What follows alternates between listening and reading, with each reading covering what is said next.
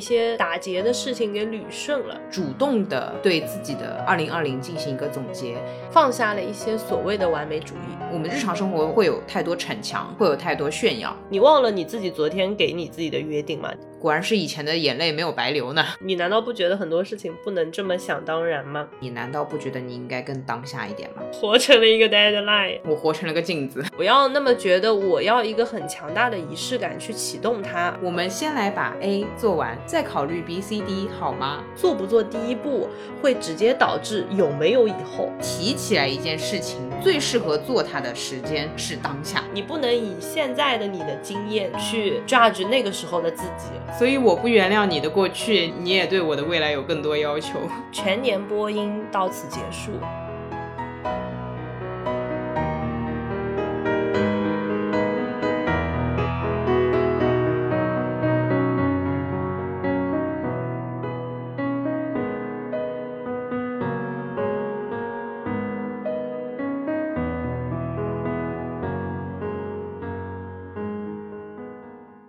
欢迎来到新一期的路人抓马，这里是此刻正站在二零二零年的尾巴上的川。那我也一样站在尾巴上，我的时间是跟你不太一样，还是怎么回事？你可能是坐在尾巴上。我前面简直说了一串括号里面的东西。大家好，我是悠悠。好凶哦，来势汹汹。二零二零的你悠着点了吗？二零二一的我，你可以盼望一下。哎呦，哦呦，怎么样？二零二零年末什么想法？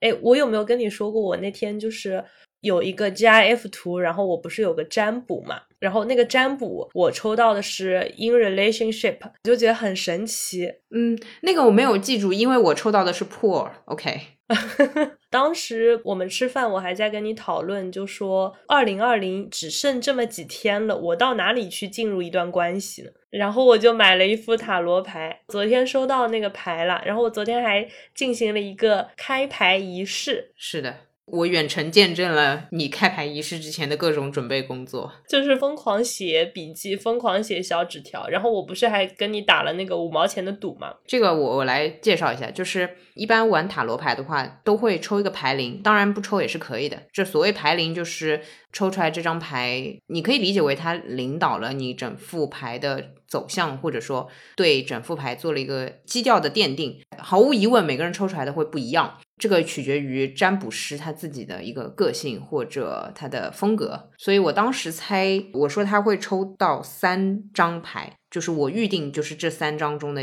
其中一张。耶、当然我赢了这个五毛之局。如果你只说一个的话，你也能中，就是感觉嗯嗯，我因为我第一反应就是那一张，记得我当时就是随口说了，我说嗯，你应该也会抽到这张。然后为了加大我的胜率，我加了两张保个底嘛。太可怕了。然后我记得我昨天就是前面一系列那个事情都做完，最后摸出来那张牌的时候，我一开始不认识那个单词，然后我还愣了一下。我后来突然反应到，这不就是悠悠说的那张吗？我就惊了。结束之后，我就给你发了五毛钱。是是是，早知道约五十块了。哎，幸好只赌了五毛。所以我们今天的这个今天我们录的已经是今年的最后一期了，哇哦，好紧张哦！哇哦，一年了哥，所以我们其实也是想要做一个总结，就是跟第三十期的翻手账的那种随机感不太一样。我们其实也是想要比较认真的来回顾或者来总结一下二零二零这一整年。前面也有说到塔罗嘛，那悠悠是根据一个塔罗上的牌阵设定了一些我们今天解读这个二零二零关键词的维度。那这个部分你来介绍一下。是这样的，就是在众多塔罗牌阵当中，有算关系，有算选择，有算呃未来走向，也有算过去的情况。当中有一个牌阵叫做目前生活解读，一般的计算维度是，嗯，比如说一个月、一个星期或者一年都可以。这里面总共十三张牌，所以其实一般我们要用这个牌阵的时候要抽十三张，它对应的正好是生活当中种种维度，比如说有谈到你的工作，有谈到你的感情关系，也有谈到你和家人之间的情况。那我就在想，既然我要做一个年度的总结，我就参考这种很经典的维度。当然，我对它进行了一些改编，因为我们不是在算塔罗，我只是主观的用这十几个问题对我自己进行一个拷问，然后我自己心里给自己一个答案。这个其实怎么说呢？我觉得主动的对自己的二零二零进行一个总结，他的感受又和算塔罗不一样。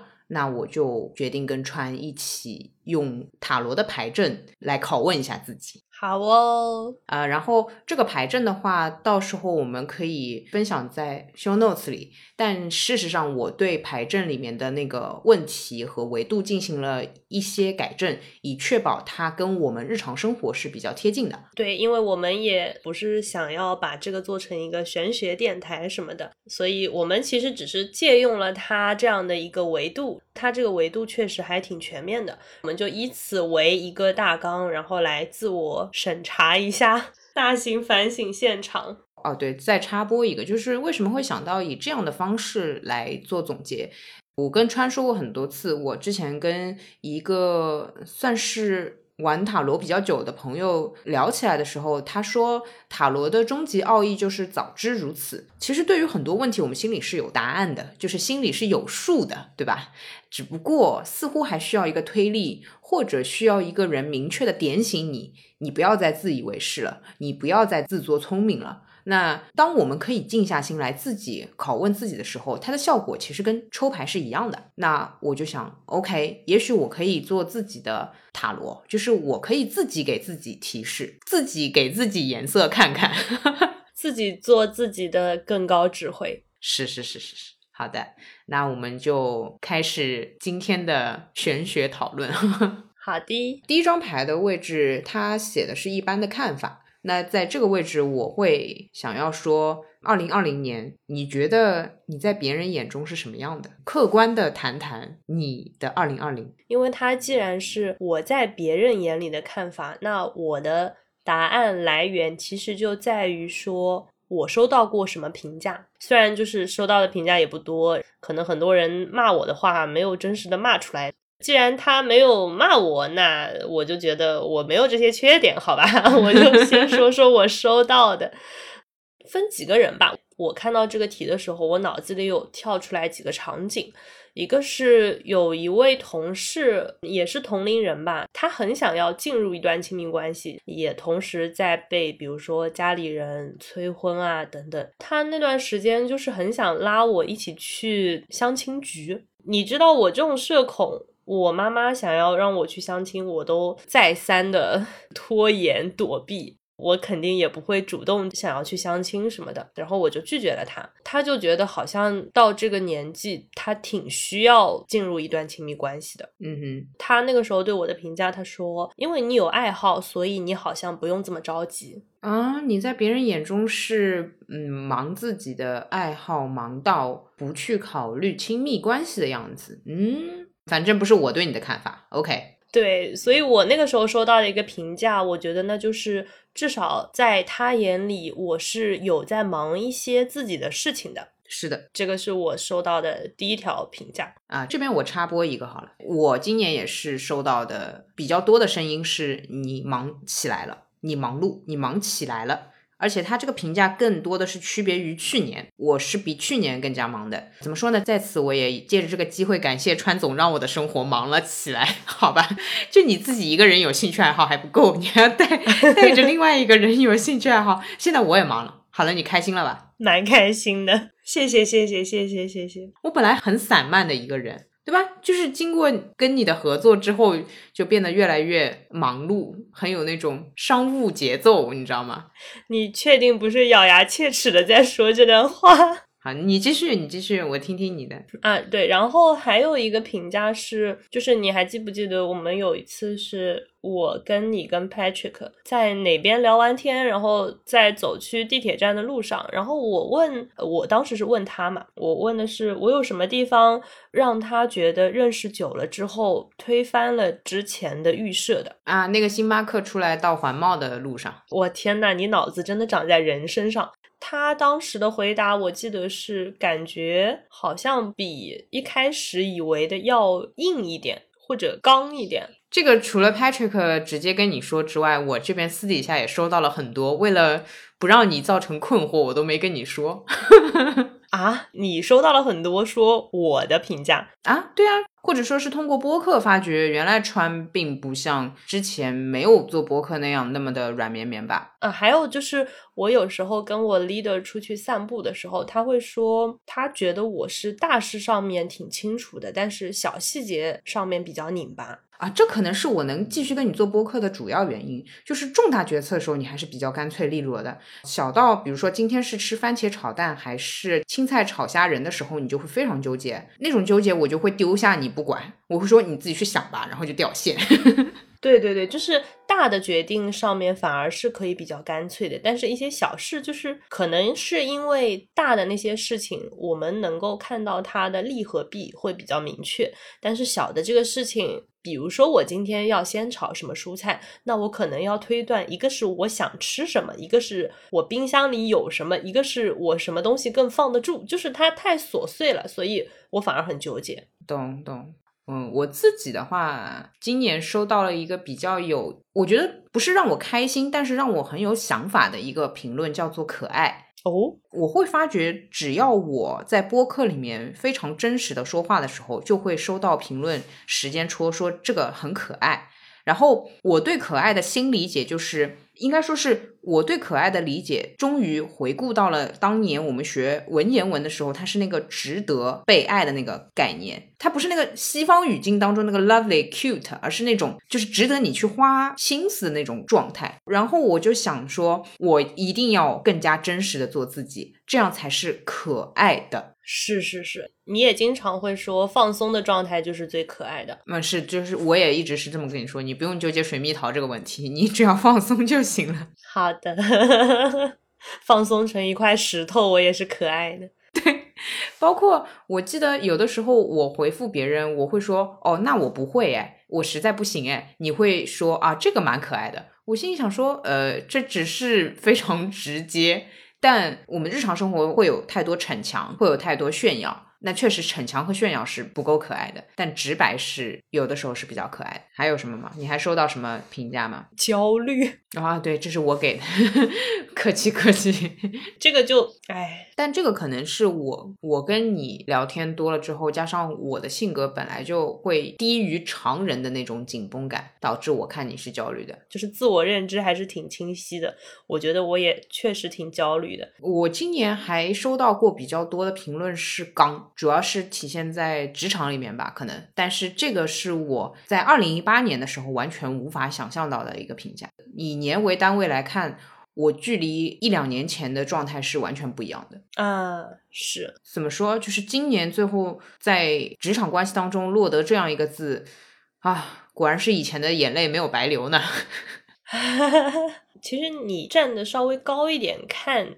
就是我们把这个时间拉长一点，就会发现确实还挺不一样的。就如果两年前的我把当时的我做一个标本，然后现在再做一个标本，然后同时像那个生物实验一样放在显微镜下看的时候，肯定会觉得 OK，好像还挺不一样的。你当时是里外都挺柔弱，现在是表面柔弱，内心刚硬，你仿佛在钓鱼执法，钓鱼执法都来了。那今年在别人眼里，好像我基本上就是这样。就是嗯，忙碌、可爱、刚，可以可以，很立体，是你本人。好，那我们就进入到第二个问题当中了。第二个问题，它的原文是沟通与连结，那我在这里面就放作是考量人际关系。所以用一个短语或者用一句话来总结一下你二零二零年的人际关系，你觉得是什么样的？无论是变化还是定义，就是我之前一直觉得我对人，我很希望和人的距离稍微拉得远一点。我一直是放在那种中距离关系，或者说，我以为我跟人的关系一直就是这个距离了。今年的一个新的认识就是发现，我只是对大部分人不感兴趣。我以前觉得我对所有人都不太感兴趣。然后我今年感觉我的人际关系上面的颗粒度会细一点，我大概知道我想要跟什么样的人保持沟通，也更加明确一些，嗯，什么样的人我就是敬而远之就好了。嗯嗯嗯，更细的颗粒度，有精细化运营跟管理了呢，我长大了，不容易不容易。让你在人际关系上有增长，就仿佛我在做事情上面要更努力一样。哎，太难了，太难了。承蒙优总的点拨啊，我后面还有需要你点拨的，还太客气了，太客气了。我今年的人际关系，我自己的感受是进阶，也因为自己忙起来，但同时社交也变得更多了。因为在社会上混久了，然后人际网拓人际网，他那个朋友的关系是指数级增长的。哎，你记得我年终的时候那段时间社交旺盛季，我甚至一个周末会有三四个局这种程度。这种进阶不仅是关系变多的进阶，还有是我在处理它的节奏也变快了。对。身边关系进行分门别类，然后怎么说，以什么样的节奏去运营，我所有的整个系统做了一个升级。我的感受是这样子的，我就觉得你忙的那段时间，就是你一个星期好像就是我半年的社交量。但是社交季就是这样，因为春天或者夏天。人们的状态是比较躁动的，想要沟通的，往往这也是风的季节，所以沟通会频繁发生。那这时候就会大量的社交挤在这里。你会看到年末我是也会两天两天一宅，就是宅在家里，因为人冬天就不动了，就不聊了，所以聊的时候一定要尽兴。但是如果有这么多关系要处理的话，一定要提升社交的效率，提升项目管理的能力。是的，是的，是的。这里面我觉得还有被你赋能的一点吧，就是我原本社交节奏不快的一个原因是我在比如说约人或者说是订饭店或者说是排日程的时候，我会给自己太多的空间，所以我往往会自己停留一两个小时再去下一个社交局。但有了你在做事方面给我的那个推进力。我发觉我是可以，如果它是一个事项的话，我一天是可以做两到三个的，所以我今年才会更快。你给了我一些就是做事情方面的那个窍门，你知道吗？就是比如说你今天有两个局，你原先可能会在这两个局之间留个两到三个小时，你现在可以只要计算出两个地点之间的最短距离，比如说是半个小时车程，你就可以只留半个小时，无缝衔接。对，就是做事情的节奏。会往上涨，影响到了社交，那我的社交的那个频率也会因此而变得更多。感谢感谢，客气客气，这叫什么东西？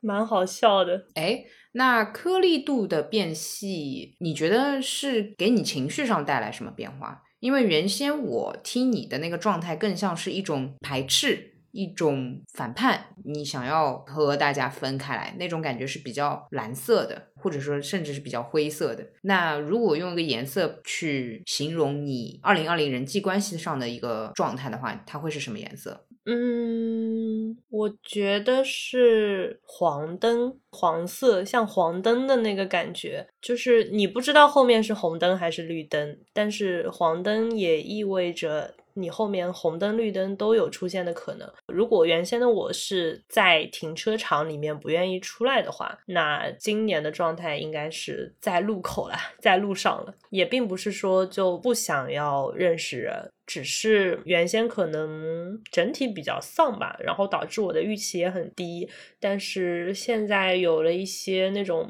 嗯，我还是想要认识很多有趣的人的这种出发点，所以我觉得整体会积极了很多。理解，我在你眼里可能是闪光灯。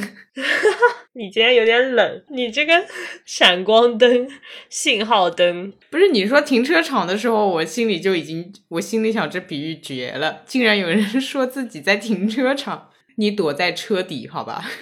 对，是是是，你踩油门的时候带带我就好了。好的呀，那人际关系的话，明年有什么展望吗？展望啊，就是比如说，呃，认识更多有趣的人，然后对于一些可以拒绝的、可以不打交道的人，想要更加干脆一点。嗯，懂了，拒绝。嗯，好的，我们我觉得我们之后还会聊到这个的。我自己我自己明年的计划可能是想要把中距离的调少一点。就要么往近距离调，要么往远距离调。我想把中距离的人数减少，因为我发觉这个是它这个部分最浪费我时间。我想要把中段减少，就是把时间放在更有意义的人身上。嗯，对，也就是说，我比如说跟中距离聊十分钟天，它的收益可能不如拿出十个一分钟跟远距离的人聊天，所以我不想要在中距离上面耗费太多的时间。那这里面人数就要减少。我才可以保证我的社交效益最大化啊！天呐，我真的 太死亡了！我真的，我我在这方面的沟通真的很公式、很机械。你这个用词也是很强，到时候跟你细聊。我今年的那个社交关系排行榜还没出来。哦，你会什么时候接榜吗？嗯，自己心里接一个吧，日记里面写一写吧。懂的，懂的，可以，可以，可以。他并不会公开发在 社交媒体上，是不想混了吗？藏藏好哦，不要被盗号哦。好哦，好。然后我们进入到第三个，第三个的话讲的是工作做事情的能量，也就是这个是我刚刚提及了一下的。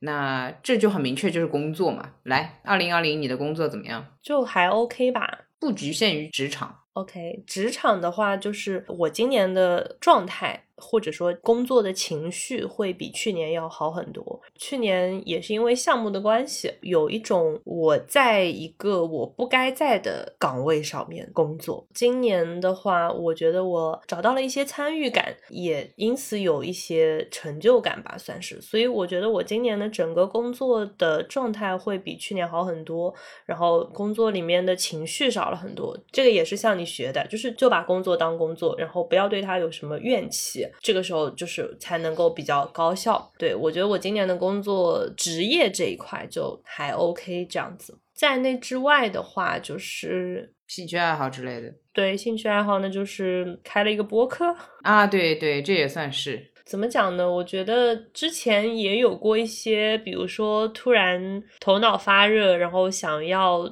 想要拍 vlog 什么的，但是我去年的时候可能就坚持了不到十个视频吧，就没有拍下去了。但就是算是知道了自己不适合，然后急 流勇退，勇敢放弃。今年的话，就是我觉得播客还是挺有意思的。嗯，当然有意思。当然，你把一个原本散漫的人拖起来，每一周跟你轮岗，这个那是很有意思啊。对我自己来说，也是我之前一直觉得我的语言表达能力，或者说我是不喜欢，我很不喜欢打电话，你知道吗？以前的我，我不知道，我认识你，我就不知道这事儿。我以前就是包括工作上面沟通，要跟人家打电话，我是整个人会逃，然后我要写笔记的那种。今年发现跟您康 call 多了之后，好像打电话也就这样，哎，就是我可以，我可以那个正常对待这件事情了，也有一些反哺。毕竟供应商不可能比我再凶了。是是是是是，对对对，所以整体的工作状态我觉得还可以吧。懂了，懂了，懂了。我在这家公司，我发觉已经两年了。我发觉我在做事情上面真的很慢热。两年我才刚刚有一种嗯节奏有了的那种感觉，所以我渐入佳境。嗯，我今年才刚刚怎么说认真工作，或者说是在工作这样子吧。当然，也有一部分原因是我在从前面一个状态逐渐的过渡到现在这个状态。我前面是非常的激进的一种工作形式，它不仅伤害自己，它其实本身也不高效。这也是我一直跟你说，你把工作当成工作，会对人对己都很好。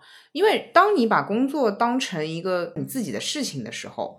你跟别人的争论不利于你工作的发展。比如说这张图片好看与否，你说出你的观点，最后由谁拍板的人拍板就结束了。但你如果说不行，这张图片真的用红色比蓝色更好，这里面其实是加入了你自己主观的看法，哪怕你是专业的，但还是是你个人一个在职场里中一个小小的齿轮的观点而已。那要领导干嘛？要决策人干嘛？如果你在这件事情上纠结，你肯定会难受。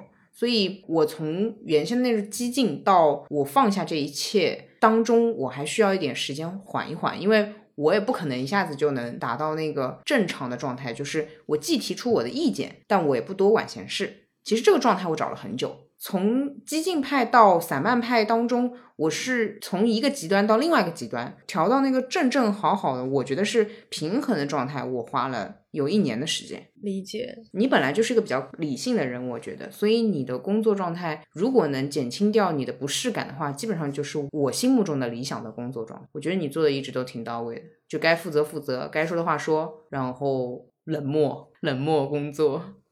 冷漠，就很怕别人觉得我很冷漠，这个就比较尴尬。那这就是你自己的困扰了，这个就不是你工作上的问题。对对对。然后我另外一个感受，今年的话就是做事情的能效全部提上来了吧。这个主要是因为跟你一起做播客的原因，所以做播客对于我来说，更多的乐趣不在于输出。我平时就已经够啰嗦了，语言上也没提升多少，就是 原先这么讲话，现在还这么个水准。但是我在做事情的节奏上是真的有被拉起来。我原先做事情那个拖，你真的你无法想象的。你虽然会说，哎，我现在也就是我提一句，然后你就去做了，对吧？也只不过是这样。但我平时是真的，如果你提一句，我会说，哦，那就明天或者后天再看看吧。我一般是这么说话的，但是自从我认识你之后，我才明白，提起来一件事情，最适合做它的时间是当下，就是你活在当下的时候，是只有你做事情的时候，你是非常当下的。你说我要去弄个什么什么的时候，然后下一秒你就在弄，突然好鸡汤。哎，我们刚刚开录之前，我不是说我那个内存还要删掉点吗？你说哦，那我贴个手账吧，我就觉得。这种东西难道不要先什么洗个手、摊个本子、焚个香，然后再操作一番，然后开始贴？这个一弄就是一下午。你竟然跟我说的是，就是在我清理内存的当中，你要去贴个手账，我就觉得。这个做事情的节奏真的，我只能说我有提高，但我应该我也不想达到你这个水准，好吧？太吓人了，就是空窗了好几天了，然后我就抓紧点时间。哦，太奇怪了，真的好奇怪啊！我再分享一个事情吧，就是我跟川是会记录我们播客的一些数据的。然后呢？哦，我是一个做点事情，那叫一个难哦。为什么？你想想看，我要开那个石墨文档吧，我要登录那个我要记录的平台后台吧，我要点开每一个数字看吧。我对做事情的这个理解，在我的脑子里面是非常复杂的。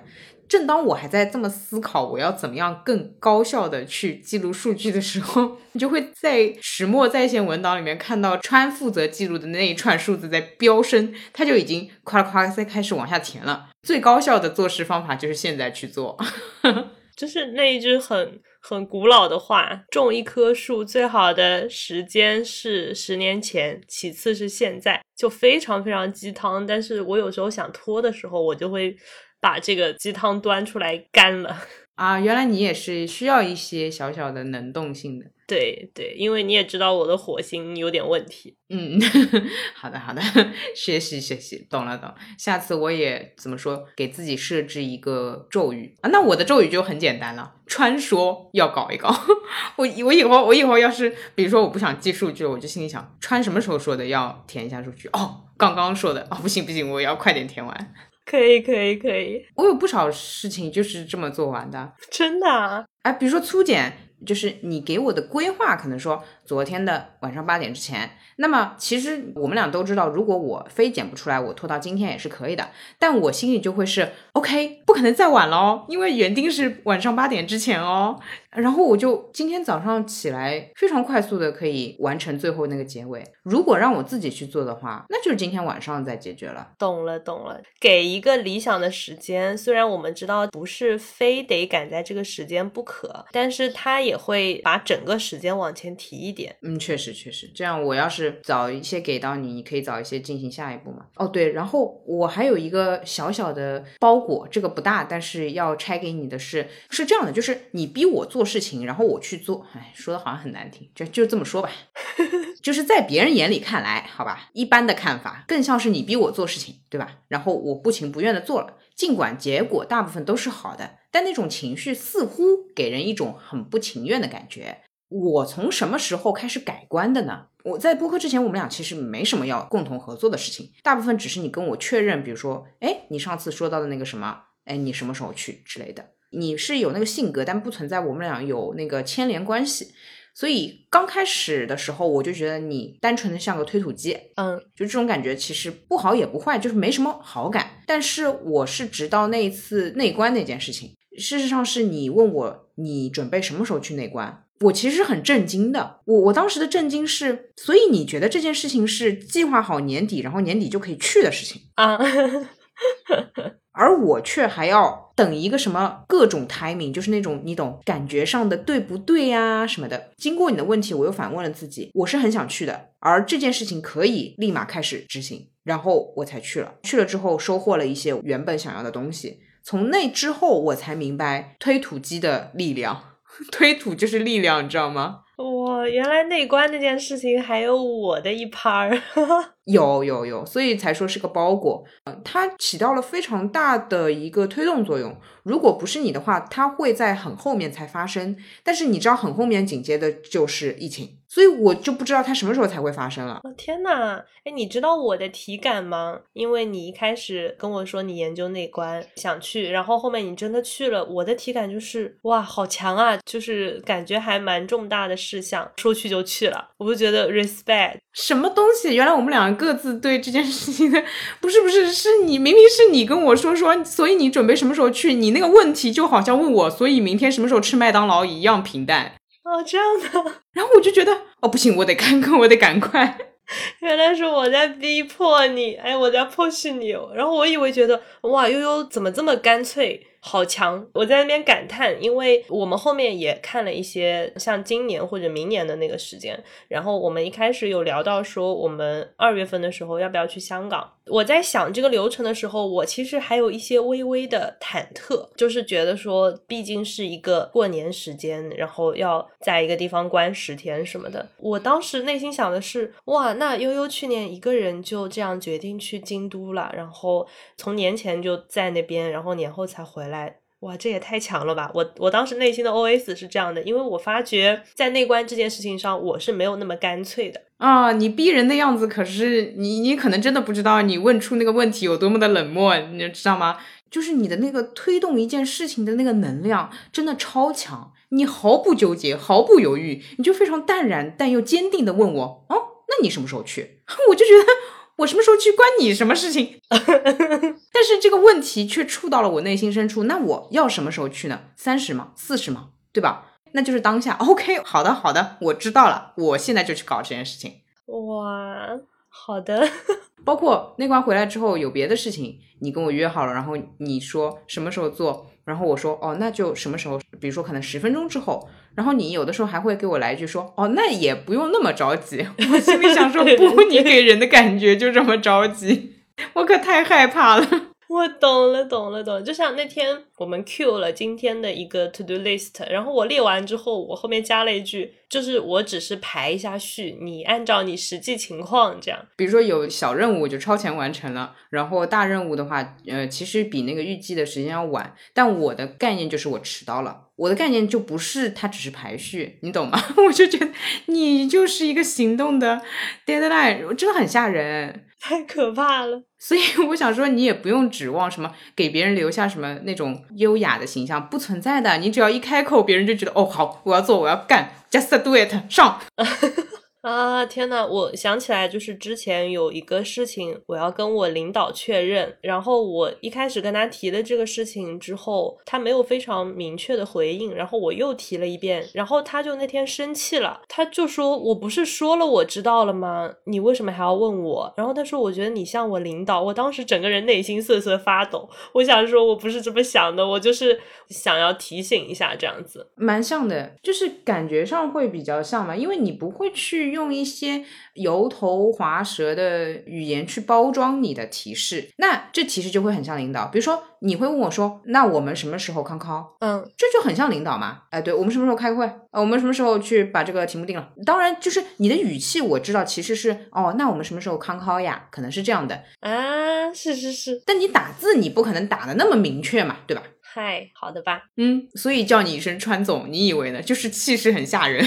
哎，难。懂了，懂了，我我大概知道我在什么时候得罪人了。哎哎，说话的时候，我还是我还是少说点话，做人悠着点。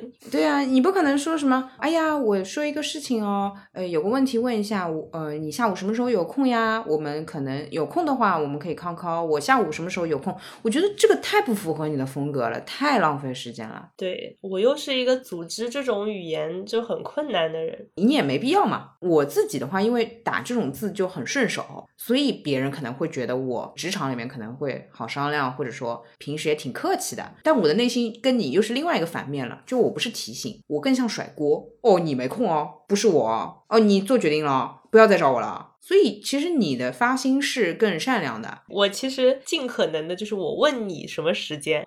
而不是我给你制定一个时间，但是你自己定一个时间之后，我就会把它当真。你说好了几点钟哦，这样子，反正横竖就是凶呗。我知道了，不用纠结，你不用纠结是什么给别人定时间还是让别人定时间，没用的，好吧？就是这件事情在做事情这个能量上面，你就是很强很足，好吧？我 deadline 本来，哎，重新认识自己了，今天也认识了自己一点点。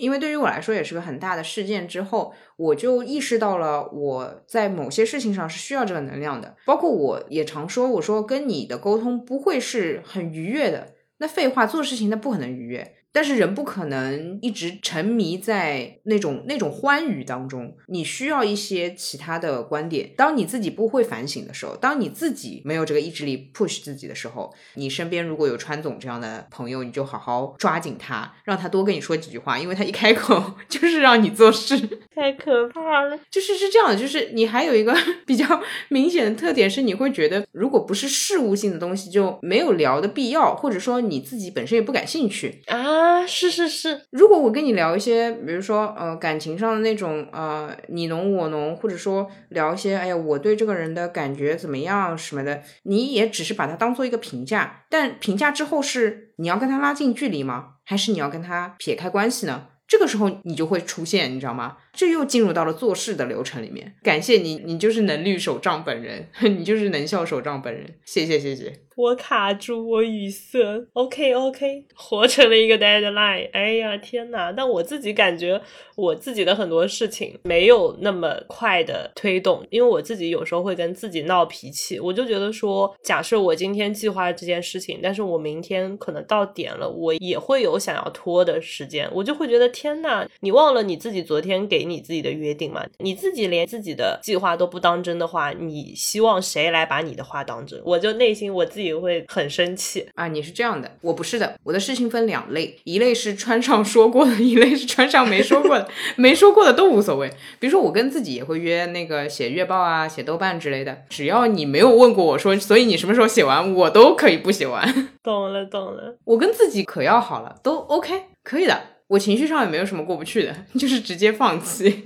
嗨，所以，我我明年要跟你多约一些事情，因为有时候我自己跟自己约了，我自己会很生气，就是我自己可能会放弃，但是放弃完了我又很生气。如果我在你这边立 flag 了，那我会想说，哎，假设我跟悠悠约好了，我们每个月要写月报，那他等会儿立刻就发了，我还没有写怎么办？我赶紧写，突然变成了一个奇怪的那种，又有一个反向的推动力在。啊，对，就是你的能量是反射过来的，而不是你直接对自己。是通过我，我作为镜面，然后把你反射过去。哎，我的天，我活成了个镜子。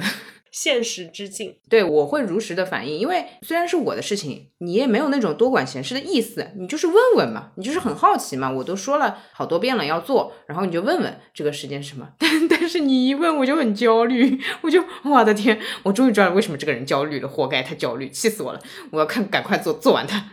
镜子，我们明年见。明年我把那个就是反射率增大，开大档，然后可以反射到你那边去，好吧？把镜子擦擦干净，让你感受到你自己是个什么什么东西啊！气死我了。好的，好的，好的，可以，可以。好，然后工作这一趴聊了那么久，果然我们很爱工作。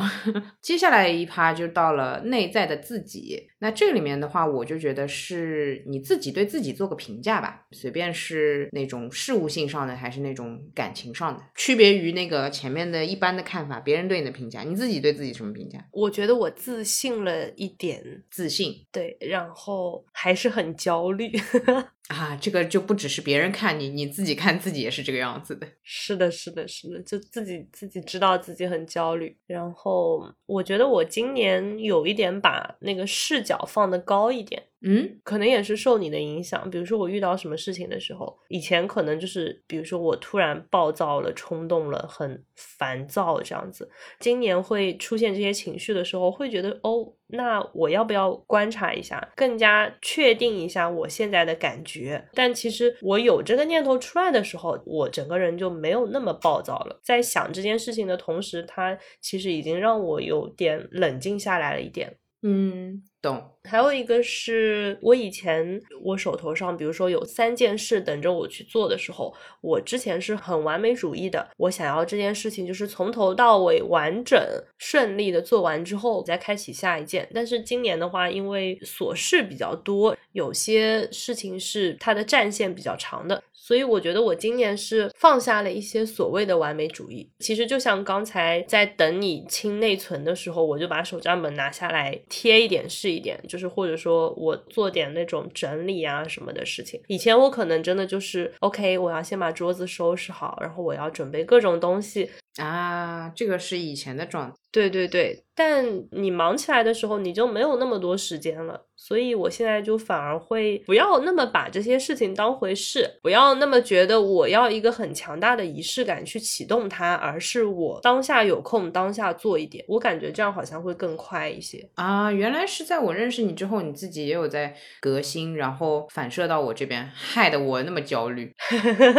大型吐槽专场，你呢？我自己内在的话，我觉得是更加独立。哦，对，大家知道我是今年搬出来自己住的。虽然我以前总觉得只要精神独立就 OK 了，没有问题。包括我自己也没有想过说今年搬的。我本来想的计划好像是明年生日左右再搬出来，但我发觉有些事情就是要物质层面、物理意义上做了之后，你才能感受到。或者说你才能借这个基础发散到自己的精神状态里面去。我今年相当于是终于相对完整了一点，这个完成度我终于舒适了。因为我自己啊，你跟我是同一种人嘛，所以你知道我对独立的那个需求、那个渴望程度是比较高的，但又没有单独的一套可以住的房子。但其实住在父母的房子里，那也不叫独立。所以本质上来说，租房更加独立一点。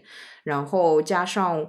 呃，我自己的话是一直比较保守，我是一个很保守的人，总觉得说，如果自己租房子可能会碰到的问题的话，倒不如现在再多跟父母住一段时间。就是我在这种事情上面挺想得开的，而且我不太会有纠结。但今年也是感谢我妈给了我一些动力，让我觉得。啊，是到时间了，就不用再等了。然后做了这个决定，并且真的生活在一个相对独立的状态里之后，我的整个人都更完整了一点。懂了，嗯，对你第一次独立是从你母亲的那个身体里剥离出来。然后接下来一次独立，其实就是你离开所谓的家庭，这个关系肯定是不会切断的。但是你真的需要自己那个空间，你知道吗？是的，是的，你是属于独立太早的那群小朋友，好吧？这个你可能都已经太过习惯，以至于遗忘。那对于像我这种二十几岁才开始独立的人来说，稍微有点迟到，是那种有一点迟到，但赶上了独立这个班车的庆幸感。好饭不怕晚，又来了，又来，这种老年。人 谚语又来了，是，所以内在自己是独立性更加完整了一些，嗯，挺好，挺好。我其实去年的状态就已经比较平稳了，今年没有算很平稳，今年的情绪更像是敢说，脾气其实是更大的，情绪是更加的明确的，但是那个明晰、那个透亮的程度我很满意，我很清晰，比起去年那种模糊的平稳，今年的有脾气或。很平稳，都更加的明亮、敞亮了。当然也借了播客这个事情吧，就是你有这个输出的通道，你自然会把内心的一些以前一直很想说的事情说一说，说完基本上也就过了。对，就是你需要这样一个途径去把一些打结的事情给捋顺了，这样的话，其实自己的负担也会变得小一点。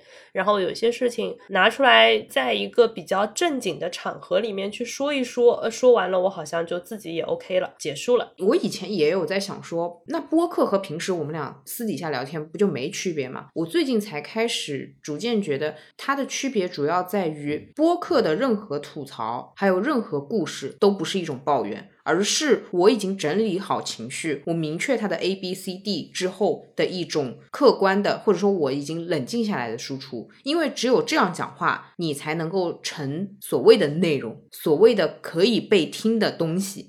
但我们私底下讲话，为什么之所以不能成为播客，是因为它就是抱怨，它就是吐槽，它是情绪的东西，它没有一个什么总结，没有冷静下来。其实就是我们私底下一些抱怨的事情，有点像是我做数学题。之后的那个草稿纸，我在上面可能乱七八糟套个公式，或者说换一种解法，添加一条辅助线之类的，那是一个解题的过程。但是当我可以把这件事情放在播客里面，从头到尾捋下来的时候，那就是一道数学大题的解题过程，是可以有得分点的，而不是我的草稿纸。嗯，是的，是的，你不可能把草稿纸给别人看，也很废，也没有必要。借着你这个比喻，我想说什么叫强者？强者是他的草稿很少。你记得学霸吗？他可以不用草稿纸，他上来直接解题。是是是。所以情绪上的或者说是灵修上的学霸也是这样，他不存在说我需要打那么多草稿，我跟你哎呀讲了半天，哦，发觉原来是我还爱着他之类的。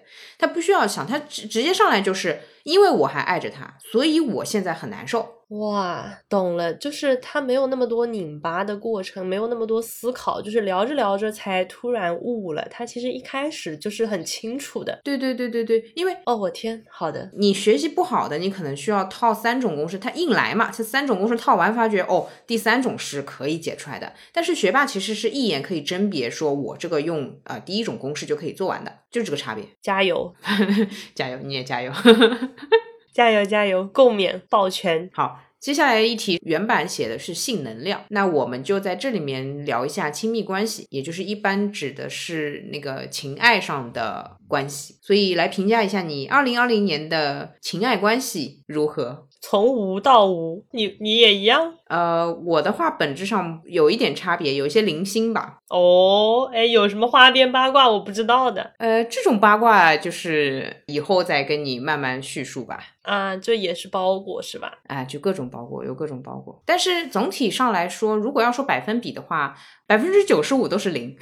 对不起。OK，对，在这里面其实我也是一直在思考的。我个人的话，虽然对婚姻没有什么太多的兴趣，但是你知道，我一直对两性关系是很感兴趣的，也是通过塔罗了解的一个反思，就是。我对男性是有偏见的，那这也导致我在我没有关系，或者说我总是会在任何关系里面止步不前，是我自己有太多的防御，我自己有太多的预设，这个沟壑实在太深了。那你是不可能跟别人能够良好沟通的。比如说我跟你，我就没有防御，对吧？甚至你跟我都不是属于同一种表达方式的人，但我却可以跟你很流畅的沟通，因为我真的是对，对不起，我对女性是完全开放的。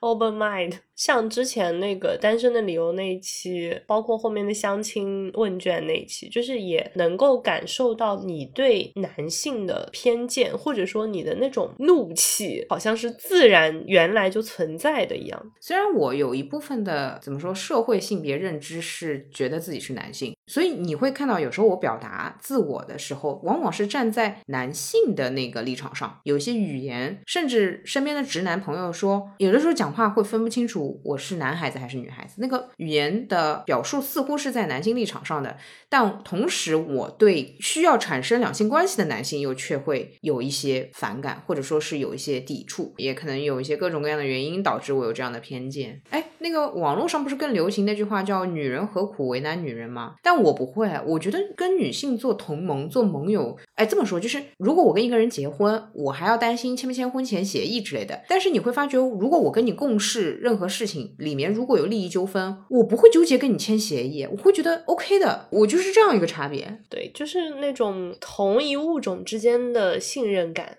我觉得是，哎。但如果要说性能量，就是没什么性能量。好的，哎，然后就进入到我们年度话题。第六题的字面是身体或身体的能量，那这个的话也很明确，就是指我们的身体状况或者说健康状况。来说说二零二零您的健康状况。蛮惨的，听听我我现在这个声音，前面开头的时候忘了说了，我觉得录出来我可能有一点公鸭嗓，请悠悠不要对我有偏见，哈哈哈。不是母鸭，就是感觉今年算是大病没有小病挺多，蛮累的，跑医院跑的蛮累的。我也没有好到哪里去，可以说不太好吧，有一些身体的警示性存在了。我的反思就是喝酒喝太多，熬夜熬太多，嗯，熬夜是比较严重的问题。其实喝酒本身的话还好，到了冬季吧，比较常跟身边的人说早点睡觉，早睡觉，就仿佛像一个早睡闹钟一样，早点睡觉，早点睡觉，早点睡觉。如果它可以变成佛经的话，我愿意念给大家听，好吗？会发现身体还是最重要的。我在这里回答我自己以前的一个疑问，打自己的脸。同时，我相信有很多人跟我想法是一样的，就是我以前会觉得，第一，熬夜真的比较有快感。就是到了晚上是真的不想睡，包括我想你也是能理解或者说能体会这种心情的。就是晚上还有一些事情或者说很刺激的东西想要做。OK，我也是经历过这种情况的人，所以每一个说叫你不要熬夜的人，基本上他都经历过的。嗯，他最后或者说人最后选择早睡觉，两个原因。第一个是发觉那些刺激的真的没有很刺激，那些刺激的或者说真正有意义的事情还是在白天发生的。晚上的那个更多是一种错觉，因为晚上人的情绪本身就比较高涨，或者说比较情绪化，你能感受到那种刺激感或者说新鲜感，它是虚妄的。然后第二个原因就是比较明确啦，也是大部分人会感受到的，就是会有报应，就很明确的一个结果。它虽迟但到，好吧，它就是大大小小会出现，然后同时也反向的告诉你，对不起，你晚上觉得那些很嗨的事情不如你健康的身体。对对对，这两个原因基本上。构成了我觉得就是还是要早睡的一个动力吧。最后想说的是，如果不能早睡，就你也别跟别人再嗨了，就别聊。你也可以关上电脑，关上电子产品，你想看多久的书都可以。如果你这个人能嗨到看一晚上书，那基本上也确实是睡不着。这种也是一种修养。所以其实早点休息，而不是早点睡觉，早点切断跟外界的联系。早点进入自己的世界，是的，是的，可以做点自己的事情，或者你想要看看书，甚至你想整理整理房间也可以。但所谓的外界并没有那么的有趣，这是我很想跟一两年之前的我说的话。说迟了，还不迟，还不迟。我记得之前看那个《一日之计》，就是焦虑的时候看的那种鸡汤书籍，它里面就是说，很多所谓成功人士他们的共同的习惯就是早上起来，在他吃早饭，在他运动。在他做完他自己的那一些晨间的 routine 之前，他是不会去开邮箱，不会去看手机的，因为他们觉得我看了这个邮箱，我接收到这个世界给我的信号之后，我对我的生活的主动权就少了一些。是的，还是会被影响。我们以前不是有一段时间，就是晚上一起断网打卡，其实那段时间的状态还挺好的，睡得很早，然后早上又起得很早。好的，我们改日回归这个节奏。是的，是的，可以。好的，那哦对，那么就祝你明年身体健康，好吧？万事如意，身体健康。哎呦，真好朴素的祝福。这里面可以插播那个什么新年的那种 BGM 那么噔噔噔噔噔噔噔那个那个是春节。给大家拜个早年。继续了我们继续了。接下来一题呢它是写的是主要关系主要的能量的连接。那因为我和你都还没有成家所以我们的主要关系就不可能是婚姻上的伴侣而是主要是提及的家人。那就问一下你二零二零，你觉得你和家人的关系怎么样？我觉得今年有一些冲突。其实主要是在相亲这件事情上，因为中间有一段时间就是还挺暴躁的，就包括说我可能对我妈也讲了一些比较重的话，就是我说你真的要一直让我相亲的话，我都不敢回家之类的。我现在能感觉到，当我说出这种话的时候，她其实是会有一点伤心的。因为之前我们没有说过这种话。但是与之相对的，我觉得其实能够说出这样的话，也是你对这段关系更有信心的一个标志吧。我觉得我以前小的时候，我很多话是不敢也不会跟我父母讲的，我就是还蛮憋的一个人，远距离客气。对，之前是远距离客气，然后现在今年这一年，我觉得就有时候出差回家会跟我妈吃完饭一起去散个步什么的，有点那种敞开心扉聊一聊，我觉得反而是有拉近一些距离的。就从这个角度看，对你刚刚说的时候，我也就复议了，就是今年真的也是因为相亲这件事情，可以说几乎到了剑拔弩张的地步。大家如果看我的那个社交媒体，发觉我是有一次跟我妈在家闹了两个小时。就是坐在地上打滚的那种，因为我发觉，如果我不以这样的方式的话，他真的没有办法，或者说我自己也没有办法表达出我内心那种崩溃感啊。我对于相亲这件事情。呃，虽然说是可以可以接受，然后也可以去相亲，甚至是来者不拒，但我对这个形式和上一辈对这个形式的理解是非常不满的。他们总是会说，你不要带着交朋友的心情去啊，那你还是要想着结婚的事情去的。我做不到，我只能带着交朋友的心情去相亲。呃，因为我觉得交往的前提就是至少能做个朋友。嗯，底层逻辑就跟上一辈不一样，所以在这件事情上就没谈拢过。但是我站在几乎是结尾的这样一个时间点回溯整个二零二零，我觉得这个改变是正向改变。我跟你的差别是你以前一直都在远距离状态，这次拉近了一点，而我以前都太近太近，终于拉远了一点距离，可以看清彼此了。这种看清，我觉得很重要吧。我觉得我父母也需要明白，其实我不太像在家里表现的那么乖巧。我在家里大部分情况都是好的。我跟你说过，就是我之所以都可以好的没有问题，因为那些事情都不是事情。跟家人闹过几次，全部都是大事。一到大事，那个别扭和那个固执的状态是不可能有人跟我怎么说能够说服我不存在，因为我的答案已经太明确了。我的那种成熟的体系或者说是观念，甚至跟我父母的那个感觉是可以抗衡的。我几次跟他们沟通的时候，我发觉原来我跟他们是一样的固执。那不。不用沟通这件事情上不可能达成和解，我也不可能听你们的。你们无论拿出任何的手段也好，威逼利诱也好，sorry 就没有办法，这种没有办法被摊开来了。而且这种没有办法摊开来之后，我和父母的这个居住的物理距离拉远了之后，大家都能够冷静的思考一下。同时，我也感受到了，原来他们对于这件事情的态度也是不可让步的。以前我以为他们是可以让步的，就像他们以为我是可以更加世俗一点的。但我发觉，原来他们比我想的。更世俗，而我比他们想的更清高。其实是需要拉开一点距离，然后各自才知道对方的这个心思跟想法。因为之前可能距离太近，导致说我以为我们这么近，我们是想的一样的，我们是同一战线。是是是，因为你知道我平时都不发火的。我妈因为她做便当嘛，她给我做，比如说两顿就是蔬菜和米饭，然后她甚至连她都说，我觉得我做的很难吃，我到家都是没有问题，都没有问题。我这种事情都。没问题的，但有些孩子可能至少会说一句说有点难吃，下次不要做。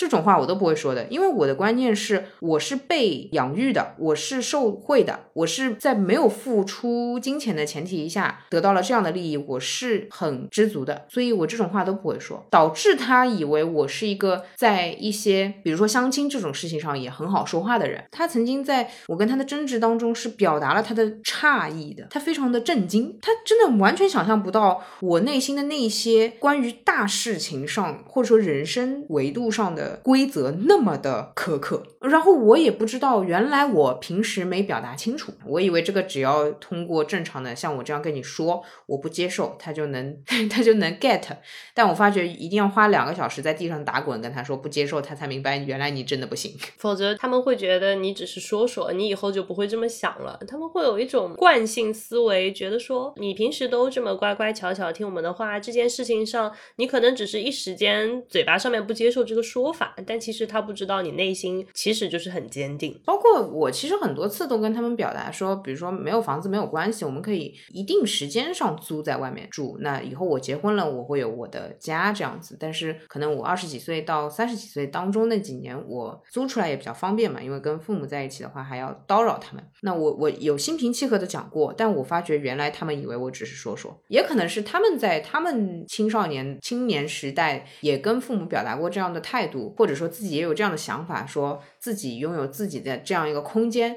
但可能他们的那个年代限制了他们去实施这个想法的可能，他们就是只能想想，但是最后跟别人结婚，从一个大家庭过渡到自己的核心家庭。但我自己的话，我们这个时代都是这么过的，就是每个人一个房间这样过日子，所以他们也不知道，其实我们这个时代这么过才比较普遍吧。我记得之前在我跟我父母之间有一些事情很纠结、很困扰的时候，你当时有说一句话，相亲这个问题上就是没有办法调和的，就是没有办法。互相说服对方，因为你当时说我才二十几岁，我就觉得他们给我的这个观念，我觉得我完全不会接受。那父母已经活了五十岁了，我更不可能改变他这么长久以来他坚定的一些东西，他的一些想法、一些习惯、一些观念。所以我觉得就是求一个平衡点吧，也不用想着说我要改变你，你要改变我。是的，是的。所以我最后觉得两件事情我能做到的，一个是传达清楚，就别再那么不明不白了。你不要看我平时所有事情都 OK，就是这件事情想都不用想。第二个就是说传达清楚完了之后，拉开距离。因为生活在同一屋檐下，抬头不见低头见，你看我，你就是会焦虑的。但是眼不见真的心为净，说白了，我出去住了之后，他们的空间也更大了。是的，我其实那一天我带入我妈的那个角色之后，我想想，如果我生了一个女儿，然后她二十七岁，这个婚姻也没有什么着落，然后她整天住在家里，我也不确定她生活自理能力可不可以。如果是这样的话，我也焦虑啊。但是如果我看到他出去生活，好像打理的比我照顾他也 差不到哪里去，那确实 OK。那他人家是有这个本事，我也没办法 啊。对他其实也会更放心一点，我觉得就是你向他证明了我自己一个人其实也过得挺好的，也能减缓一些他的焦虑吧。好，那下一个是什么？下一个的话是新观点，就是一般在这个牌阵里面抽到了这个位置的牌，就是给你一个新的想法或者洞察，针对你这件事情。所以在二零二零年，你觉得你有什么新的观点要跟自己说？这个观点我们往往是以一种反问或设问的形式出现。比如说，它可能会出现：“你难道不觉得，也许你应该再努力一些吗？”这样的一个感觉。如果套用这个句式的话，那就是我要跟我自己说：“你难道不觉得很多事情不能这么想当然吗？”哦，你为什么会有这样的想法？你是栽了什么跟头啊？很多事情嘛，呃，生活给我一些毒打之后，我。理解到了，我自己之前看一些事情还是看的太片面了，可能是人吧。我觉得你对事情的了解还是到位的啊，就是对我自己，就像我们上上期聊了很多的那个减肥的问题，就是体重涨了，然后你就觉得你吃多了就靠减肥，然后我现在回过头去看，就是你踩了一些坑之后，包括最近在看一些什么营养学这种书之后，我才意识到，其实身体它的那。那个构造，它的那个复杂，就并不是说你吃进去的东西热量低，你人就会瘦的。它这个太复杂了，它同样的一个后果，可以造成这个后果的原因太多了，所以。我觉得就是看问题太片面了，其实需要更高的角度，或者说更全面的去看待它。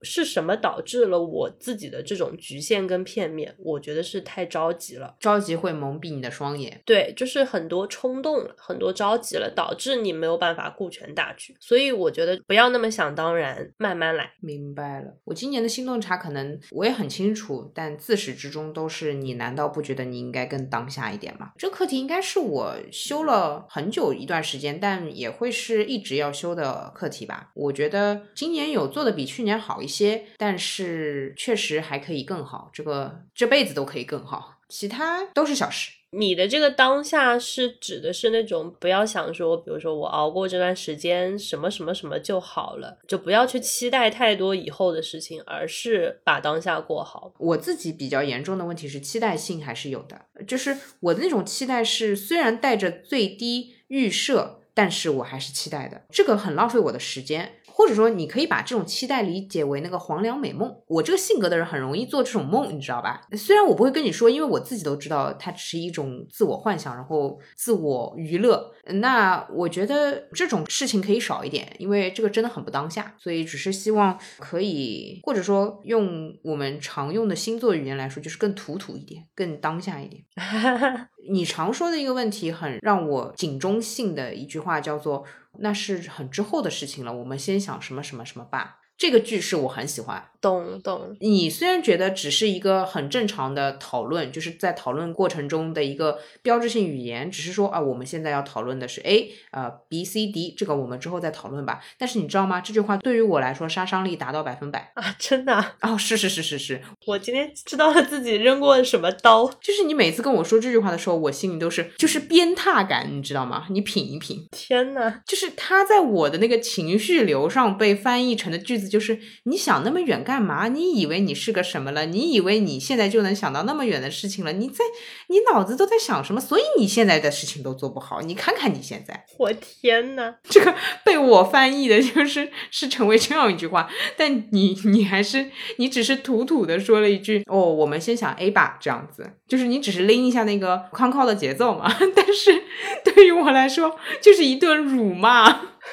我震惊了，我不是故意的。没事没事，这个这个是我自己的一个警示，因为你的语言习惯里面就是会有这样嘛，你去把控那个康康的时间节点，这样不然我们很容易聊偏。那你一旦出现这句话之后，我就会想，哇，符咒又来了，符咒又来了。懂了，对，就有时候。我大概脑子里能跳出来几个，好像什么时候说过这样的话，就是比如说我们在讨论当下一件事情的第一步，有时候我们会跳到说，哦，那以后巴拉巴拉巴拉巴拉。但是你会注意到，就是我们其实现在讨论以后的那些事情是没有意义的，因为我们做不做第一步，会直接导致有没有以后。是啊，是，可是这个也是我们这种人的毛病嘛，就是很容易想远。他虽然有的时候，呃。呃，对于宏观的考量来说是有帮助的，我可以去更加全局的看一件事情，但是在做事情上面会很麻烦，你推不动嘛。老飘在上面看一些我们可能两年、三年的计划或者什么，那你今天的录音啥时候录呢？对，不过就是我觉得我自己的一个问题是，我会太看重现在的这个小的细节，而失去了那种全局的感受。对，所以我们可以互相平衡一下。哎哎，好好的。好的，承让承让。包括说你在讲一个很以后的事情，假设我们虽然现在在讨论的是第一步，然后我们第一步遇到了一些瓶颈或者阻碍，你告诉我你第五步想要实现什么，我们往前倒推，再决定我们第一步要做到什么才能实现我们的目标，就感觉这样好像也是可以的。嗯，理解理解，所以我表达还是会表达，然后你在康康的时候该拎节奏、该把握的还是会把握，所以我还是需要定期的 被辱骂一下。这个剧情对于我来说真的太残暴了，让我们记住这个剧情，叫做我们先来把 A 做完，再考虑 B、C、D，好吗？这句话说的再有礼貌，对于我来说都是一句杀伤力百分百的句子。都是一句辱骂。好的，好的，好的。哎呀，天呐，我也不用包装了，反正不管怎么包装都是辱骂。好的，真的土土的存在真的很吓人。因为我其实不止你一个土土朋友嘛，我还有别的朋友也很土，然后他们其实平时讲话也这样。而且你知道吗？很妙的是，当你在跟我说“我还没想到这么远”这句话的时候，你可能的一种感觉是不好意思，对吧？哎，我问你了，你却答不上来。对对对。但你知道吗？你这个不好意思，在我的世界里是天哪，我太蠢了，我竟然问这种没有边际的问题。天哪，不要这么每天自省。哇！但对于我来说却是啊，原来做事情的人是这么想的。难怪我什么事情都做不成。没，但是你不要觉得这是没有边际的问题，你还是问该问问。这样的话，我其实我听到你说的这种以后的事情，我可能也会突然哎，那我是不是要有一个更大一点的、更长远一点的计划？我还是会问的，因为我真的忍不住，就是我的心永远在天上，你知道吗？这个确实你放心，这个江山易改，好吧？好的，好的，OK 的，我以后还会问这种问题，然后你继续回答我，我没想过来辱骂我。好的，好的，好的，太残暴了，我的天！因为这种对于我来说理所应当的问题，你非常诚恳的、很真切的跟我说没想过的时候，真的很让我丢脸。承让了，承让了。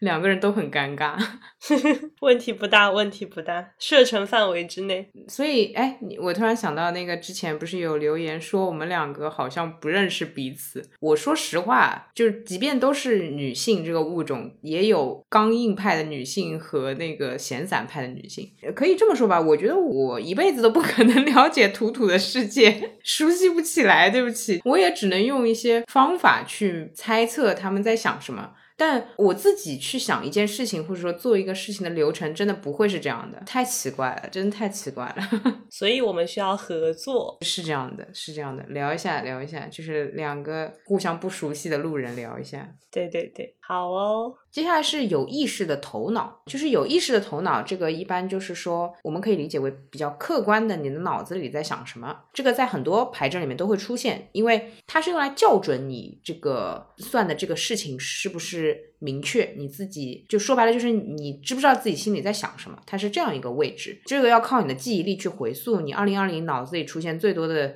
单词吧，可能是这么说。几个关键词：减肥。嗯，有 减肥这个就不多说了，前面已经说了很多了。然后就是下期播客录什么？You right？我又被辱骂了，我又被逼了。哎呦，好好苦哦！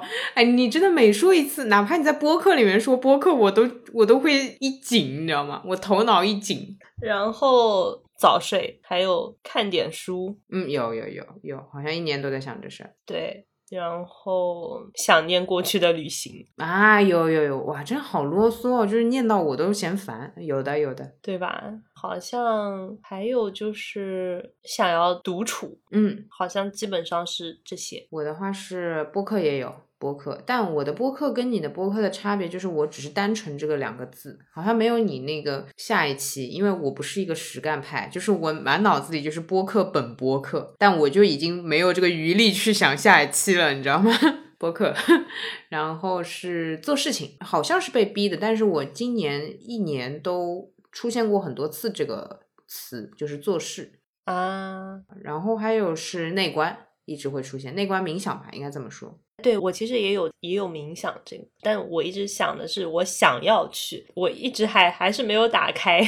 我的话好像是想要更进一步吧，还有是命，我好像今年更加的去感受命运的那个流逝，不是宿命论的那个命，是那个运，就是命运的那个命，时运的那个命，我更能把握到那个感觉了。我去年的话其实还比较懵懂，就是那个 timing。重要事情的 timing 我感受不到。今年我更加坦然的一个原因，也是因为我能感受到。我今年是有段时间，比如说情绪不好，或者说怎么样的时候，我已经能明确知道大概什么时候能回回转了。这个感觉在我头脑里出现过很多次。我最近有不快乐的时候，甚至可以处在那个不快乐里了。就是我有一点点精力和余力去看我自己的不快乐。我明年想要更加的去感受不快乐的感觉，因为我以往二十六年我都是逃避的。废话，大家都逃避，谁想要感受这种东西？你知道吗？我今年有出现过这样的念头了，竟然就是有限的人生当中，不快乐的时间也是有限的，我不能错过任何一种感觉啊！啊我懂了，我懂了，更加坦然接受今天的情绪上的天气了。对，有的时候我可能会想说，呃。我要尽可能的离开这个状态，那肯定是有限的人生里快乐占比多一些会比较好。但你不觉得有点点不完整吗？你都碰上这事儿了，然后你其实也做不到快乐，你何必假装呢？就是没必要吧。然后你倒不如感受感受，你就看看你自己，有的时候狼狈，有的时候憔悴，有的时候失望无奈的样子，其实你就是这个样子的，你就那么渺小，你就是不行。其实就算你哪怕千万家产了，你事业飞黄腾达，你仍然还是会不快乐。俗人嘛，你就只能是这样，那你就感受一下嘛。我之所以会产生这个想法，还有一个原因是我会发觉，我这个年纪还蛮怀念高中和大学的不快乐的，因为你记得群里面有些，比如说学生党，他们在讨论一些他们正在焦虑和正在忧心忧虑的事情的时候。我不知道你的感受是什么，我的感受是我好羡慕啊！是的，是的，是的，对。但你当下找工作的时候，你有好好感受你的焦虑吗？你没有。你想要快点找到工作，你找到工作之后呢？你有好好感受你的实习期吗？你有好好感受你应届毕业的那个工作感吗？你没有。你想要快点成为职场老人？我懂你意思。我会发觉，其实你现在回顾你当时找工作那种焦虑，天呐，就是哇，你还对工作有一种冲劲。对工作还是很有热情那种感觉，你再也找不回来了。所以其实，如果说我们可以把我们能够感受到的这些情绪、这些不开心、这些焦虑，把它量化的话，其实每一个部分都是会用完的。我们那个时候想着要跳过去，等它真的过去了，你就再也没有机会了。甚至啊，甚至我们说所谓希望一辈子都不会发生那种痛苦，我都觉得很有价值。比如我大学时期因为晨跑，然后热身没做。好或者是一些动作上的不标准，我的左边膝盖是有一点轻微的炎症，就是一到阴雨天气，我能感受到它，虽然不痛，但是我基本上已经能感受到它了。这种感觉，那可能正常人会理解为说这种事情还是不要发生比较好。但我现在会觉得，第一你也逃不过去，所以你是不跑步了还是不走路了？那一段时间的晨跑对于我来说也是很重要的，我不可能没有这段晨跑。但也许哪怕我的动作再标准，我都还是会受伤的。我跑。不跑。如果给你这样的选择，你做不做？如果你问我的话，我的回答是我还会再做，因为这个成本确实没有很高啊，它只是有一点点炎症而已。但我当时查出来说有炎症，并且医生肯定会告诉你不可逆嘛，它就像运动员那个膝盖是一样，它是不可逆的。我是沮丧了很久很久，我现在会心里会想说，啊，你。小妹，你 二十出头的年纪，你只需要沮丧一个小膝盖，你有想过你四五十岁要沮丧的身体状况吗？你没有，对你拉到人生维度上，你会发觉沮丧一个小膝盖是真的非常幸福的事情。你好年轻哦，就是我们再去羡慕一些，比如说高中生，他们担心自己的未来还不知道以后是什么专业的时候，我们的一个羡慕其实也是说他还可以为这些事情给烦恼，就是人生还没有太多大的难题，所以我们有余力、有闲暇去烦恼一些很琐碎的事情。所以到我。我们二十几岁可能开始忧虑自己的存款，忧虑自己的事业，但是你到五十几岁再看二十几岁，你会发觉哇，真的风华岁月，好有劲哦！你五十几岁你开始焦虑，可能你焦虑的就是重大的疾病，你要预防这种可能性，你甚至你要面临的是退休，这个社会可能都不太太需要你了。虽然我们现在是口口声声说想要退休，但我们要的那个退休只是更多自由的时间，我们不想被社会淘汰的。到了。五十几岁那个退休那是真的啊，哥，那是真的。社会可能不怎么需要你了，因为那些三十几岁、二十几岁的人，他们比你能量更强，脑子也更好，要你干嘛？你有钱也没用，你有钱也只能消费。对的，哎，我们现在的一些焦虑，本质上来讲也是我们为得不到的东西焦虑。就是我们现在想退休，是因为我们现在不能退休。假设我现在我说我想退休，你立刻说那你就退休啊。其实你会发现你也没那么想，可能在当下的这个时候。对，比如说你你们家有这个财力，然后你自己也有这个能力，说就是可以不用工作了。然后明天老板也说，哎呀。哎呀，这个川总，你家里这个状况，你来上什么班？不用了，不用了。你其实是很失落的，不需要你了。我可能也会说，我说你你也不用跟我做博客了，我跟你也不是一个水平的，就不必要。我跟你都聊不起来，你这个自由自在的，你明天就开始环球旅行吧。对对对，会很失落哎。有啊，真的有。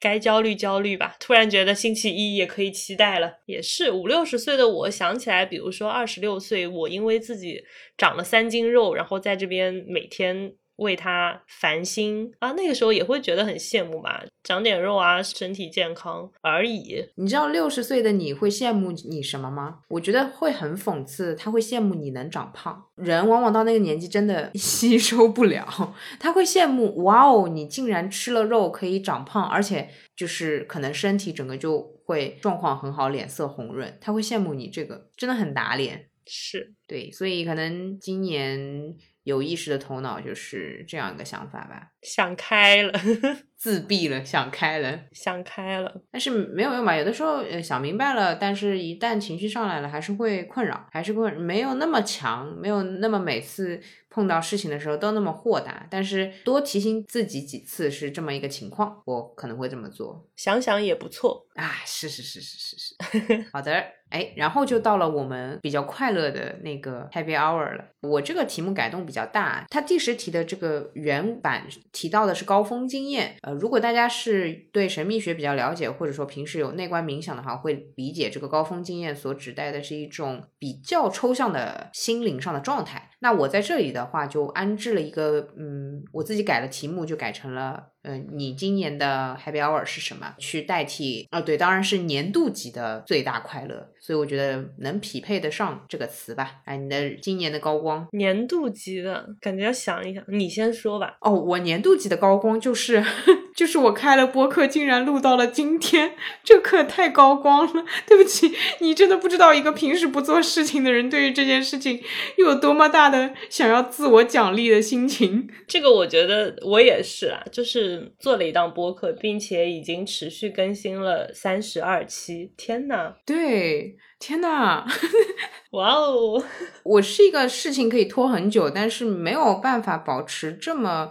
可以说是个相对比较高频的状态去做的，比如说，你看我公众号是一直开着，但是我可以做到年更，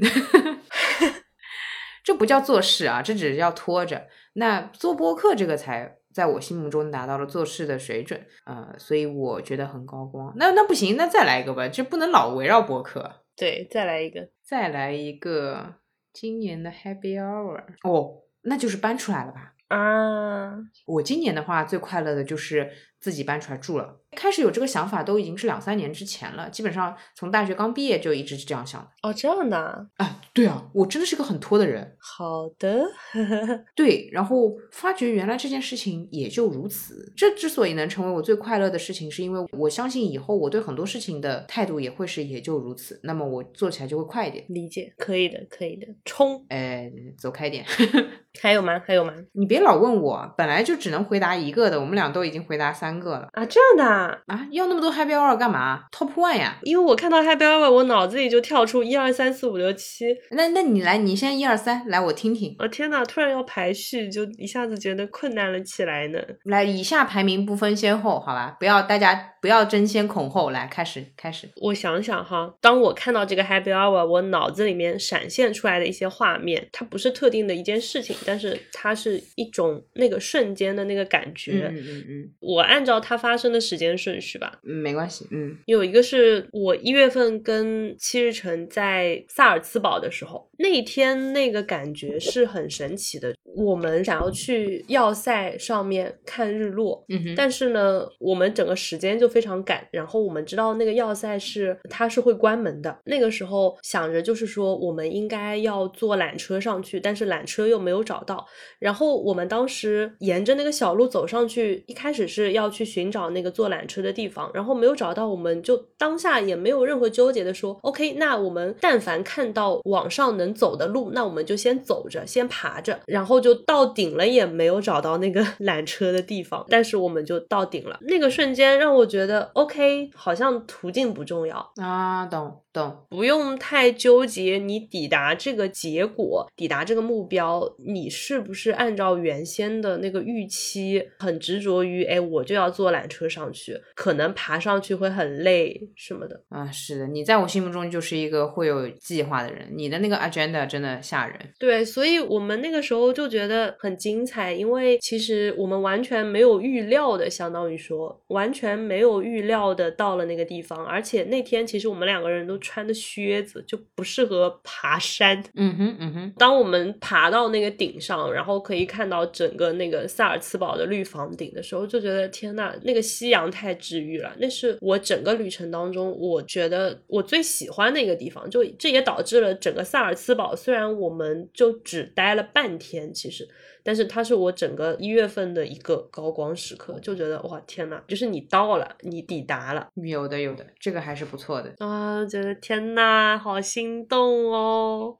别想了，别想了，明年，明年，明年，明年，别叨叨，别叨叨，下一个，下一个，就一提到旅行就不行，这个人就不行。然后是它不是某一个特定的瞬间，但是它是好多个，就是我跟你也好，或者我跟你跟别的朋友也好，我们在聊天过程当中，大家揪着一件事情不放，就一定要想把它聊清楚的那个感觉。你你说完揪着一件事情不放，大部分人以为你后面要说什么坏话。大家注意一下啊，这个话题是发生在 Happy Hour 这个前提下面的啊，就是大家没有听错，川这个人他喜欢 揪着一个话题不放的那种聊天的氛围，好吧？我我给大家一个温馨提示，OK，你继续。就是大家没有保留，然后大家又很认真的专注于这个事情，因为真的会有一些社交的局里面。或者维持中距离、远距离关系的一些局里面，就我太知道那种大家就互相奉承，你说一句话我接一接，我说一句话你接一接，然后聊了两小时，你也不知道聊出个什么东西，那种感觉太丧了。它的反面就是说，当我们真的在表达一些自己真实的想法，在很坦诚的说一些自己心里的东西的时候，我会觉得那些瞬间都是很值得的，都是 happy hour。理解理解，大概能想象，就是类似于我问着别人，哎，所以你分手了，你感觉怎么样？啊！但当然，这个前提就是说，大家很乐在其中，在这个话题里。是是是是。然后对方来了一句说：“哎，我正要跟你说呢，我可伤心了，我来跟你说一下我伤心的细节。”不过，虽然川很沉浸揪着一个问题不放、细枝末节的这个话题氛围，但是我还是作为社交的提示。大家还是要注意一下谈话对象，对方是否可以承受得住你这些问题。我也并不是所有的朋友都会这么聊啊。对，这个是一个温馨提示啊，不不能对谁都这样。对，就是也并不是说随便哪个人，我们两个都坐下来开始聊就是 OK 的。他其实对这个人的要求也很高，所以他也就发生在跟特定的某几个人之间。一个是你跟这个人是不是够熟，另外一个其实就是这个人的承受能力。有些人其实你就算再熟，你会发觉他。没有办法这样跟你讲话的，那你就去接受他是这个程度吧。我是这么想。还有一个是突然那种想开了的，就是包括那次我们去上那个站桩的课，包括后面去上音波的课，那个过程里面有一些瞬间是我感觉到整个人非常轻松的，就是放下的那种感觉。就是因为我一直没有真正的冥想入门，所以那几个瞬间对我来讲，就可能只是。突然走到了那个门边那种感觉，我会觉得那几个瞬间就一下子哇，好轻松啊！其实那天站桩那个课结束了之后，不是我们两个去坐地铁嘛，我就觉得天呐，突然心情好好，就是很放松。虽然我想默默的跟你说，平时就应该是这样的 啊，嗨，这就是我我的修行还没有到，因为站桩那天我也在，所以我能看到你确实就是你有一段时间不是整个人都是颤抖中嘛。我虽然是跟你一起。开始上站桩课，但因为我之前有过一段时间，也算是几个月的冥想的经历了，所以我站之前我就知道我不会抖成这个样子。然后我看到你那样，我其实才明白你平时可以说是承担或者说心理积压的一些事情有到什么程度。因为在此之前，我知道你可能会是焦虑的，或者说是对一些事情是上心的，但我不知道那个程度到什么程度。嗯，所以我在那个之后，对一些事情或者说对你的评判会调整的更精准一点。我当时感受到的那种，就是那种土土的那种沉重感吧。我一下子就是啊，原来穿真的比我想的要累一点点，有一种挑山工的感觉。所以。呃，有的时候也会，你会发觉我很多时候言语上的会直接明确的说，请你不要想了，那我们先暂且跳过。好嘞，提到了几个那个灵修的时刻，我因为内观好像在播客里面多少提及过了，所以就呃跳过了。包括我觉得那里面没有算太过 happy hour，它没给我带来什么特别的快乐什么的。它只是非常有意义，所以我觉得可能就分散到每一天吧。那还蛮好的，每一天都是有意义的。哎，给你推荐一个我最近才又认识的一个人，因为之前不是给你推荐过克里希纳穆提，最近我在看奥修。奥义的奥，修行的修，这个人印度也是跟灵修比较相关的，他一些书你可以弄来看看。奥修在我心中更加接近那种方法论的输出，我觉得奥修是更适合你的。因为你看课是你会发觉他就是一直在讲话嘛，讲一些很有道理的话。但你一旦不看，你就会又回到世俗的状态。但是奥修会有一些方法教给你。好的，记笔记。我觉得他们真的一天到晚在 Happy Hour 里面。嗯，好羡慕哦。嗯，那是 Happy Life，就不是 Happy Hour。好的呀，好的呀。嗯，然后。按照牌阵里面本来还有一个心灵的讯息和静心，那这两个其实是比较接近灵修状态的讨论或者说建议，我们就在正常的二零二零世俗版回顾就跳过了，然后我们就要进入到终极问题。终极问题就是第十三张牌，十三张牌其实它放在中间的位置，并且说综观综合的综观念的观。所以我们到了总结二零二零的时刻，哇！来，哎，总归不能超过一分钟的总结吧？来说说，聊了这么多了，天呐，好难啊！你要卡一个小时是吧？对，这太难了吧？我想想看，怎么把这题目改的简单一点啊？这样吧，这样吧，量化一下，量化一下，因为我们之前已经从各个方面聊过今年了，打分可以吗？一百分给个分数，难吗？哇哦！顺便给到你去年的分数，我去年的分数啊，对啊，不然我怎么知道你今年是个怎么回事？但你这个打分的依据是什么？你的满意程度，你的快乐程度？打分的问题是你活得怎么样？比如说，我觉得今年整个大环境就是一个 hard 模式，比如说去年我觉得是个 easy 模式，那这个就很难比较。我不觉得，我觉得你能被大环境影响，还是你这个人，所以你就把大环境算进去。你觉得，比如说可能大环境导致你的。总分扣了十分，那是你能力不行呀。啊，我理解了。哎，对对对，所以你就告诉我们，顺便你可以告诉我们这个大环境导致你扣了多少分。活的怎么样的话，我觉得及格吧。哦，去年呢？去年我觉得可以有个七八十分。好，说说差距在哪儿？因为我觉得我去年整体就是更加嗨一点，就是单纯的快乐的那种嗨。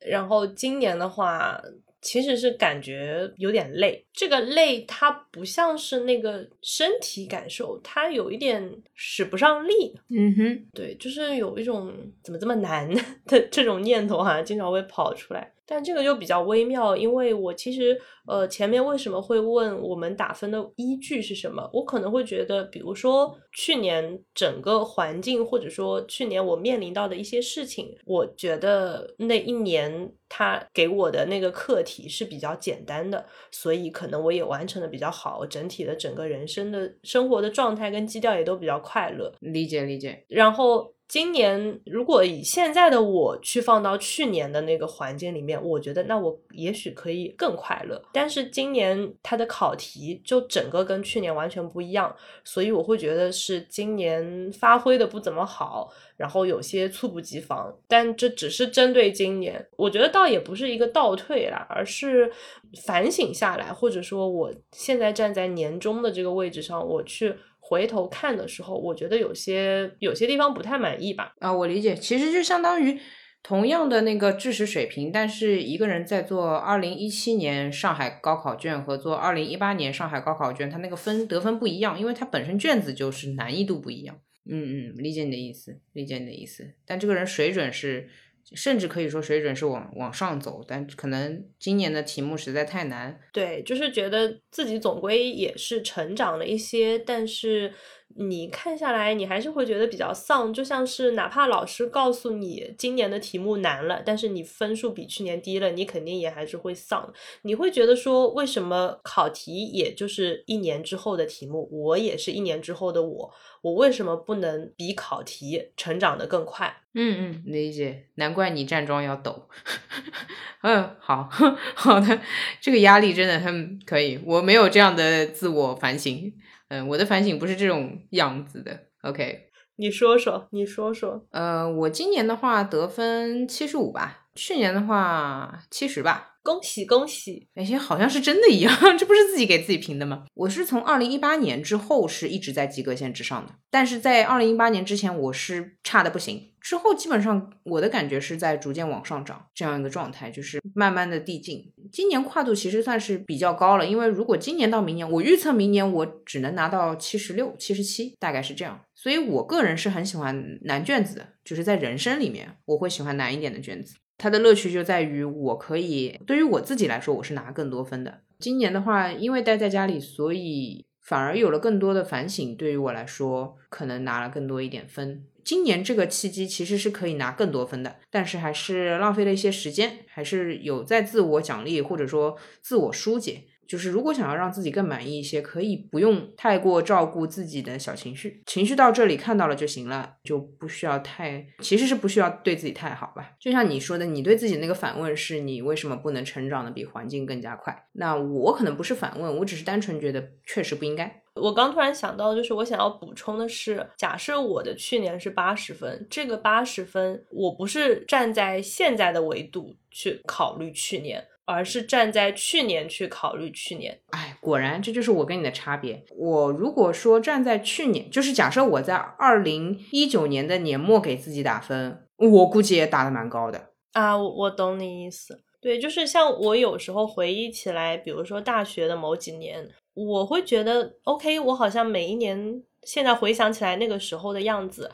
虽然在烦恼着一些鸡毛蒜皮的事情，但是我回忆当下的那个感觉，那个时候的状态，我会觉得自己可能是那种傻白甜的快乐啊！是是是，对对对的，对。但是你快乐就快乐就完事儿了，你不能以现在的你的经验去 judge 那个时候的自己，说你为什么这个东西没有做好？因为你要知道，那个时候的你做到那个程度，并且心安理得，并且自我满意。